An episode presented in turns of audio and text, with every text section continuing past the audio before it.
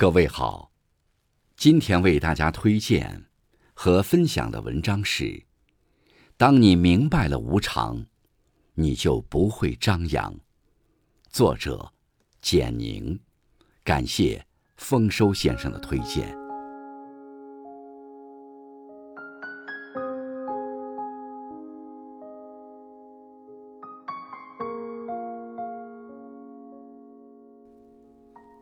红楼梦》中有一首曲子《恨无常》，喜荣华正好，恨无常又到。如杨绛先生说过的一句话：“人间不会有单纯的快乐，快乐总夹杂着烦恼和忧患。人间也没有永远。当你明白了无常，会发现一切都只是寻常。”生命无常，说说作家杨绛的故事。一九九七年三月，杨绛的爱女钱媛因病住进医院。在女儿去世前一天，杨绛像是有心灵感应般，提前有预知。当时他走在路上，低声说了一句话：“媛媛，阿媛，你走好。”带着爸爸妈妈的祝福回去。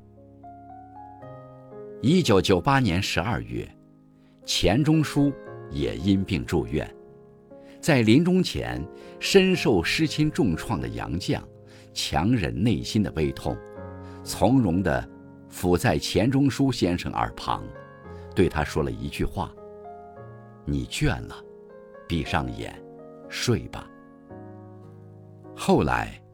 一位好朋友去看望杨绛，本想劝慰，没想到见面时，他一点眼泪都没有，一切如常。此后，杨绛一头扎进书堆，每日笔耕不辍，花了十三年的时间，整理出钱钟书的所有学术遗稿。在忙碌且充实的生活中，他渐渐抚平了内心的悲痛。在一百零五岁时，安然离世。草木本无意，枯荣自有时。人何其脆弱，一次病毒的入侵，一次微小的走神，一次毫无征兆的意外，都会让生命消逝。当一个人明白死亡是一件随时降临的事，他就收起了自己的狂妄。当一个人明白死亡是一件必定降临的事，他就收起了自己的散漫。唯有知道生命无常，才能珍惜和善待每一个日常。得失无常，人们都希望十全十美，其实人无千日好，花无百日红。天下事没有一个必然的。风光得意总有时，跌宕起伏才是人生，随遇而安才是面对无常最正确的心态。苏轼在凤翔任职的时候，上司陈希亮修建了一座灵虚台，苏轼写了《灵虚台记》。然而，数世之后，欲求其仿佛。而破瓦颓垣，无复存者；而况于人世之得丧，忽往而忽来者欤？古时候，那些富丽堂皇的宫殿，早已变成断壁残垣。人生得失，本来就是这样忽来忽往，难以预料。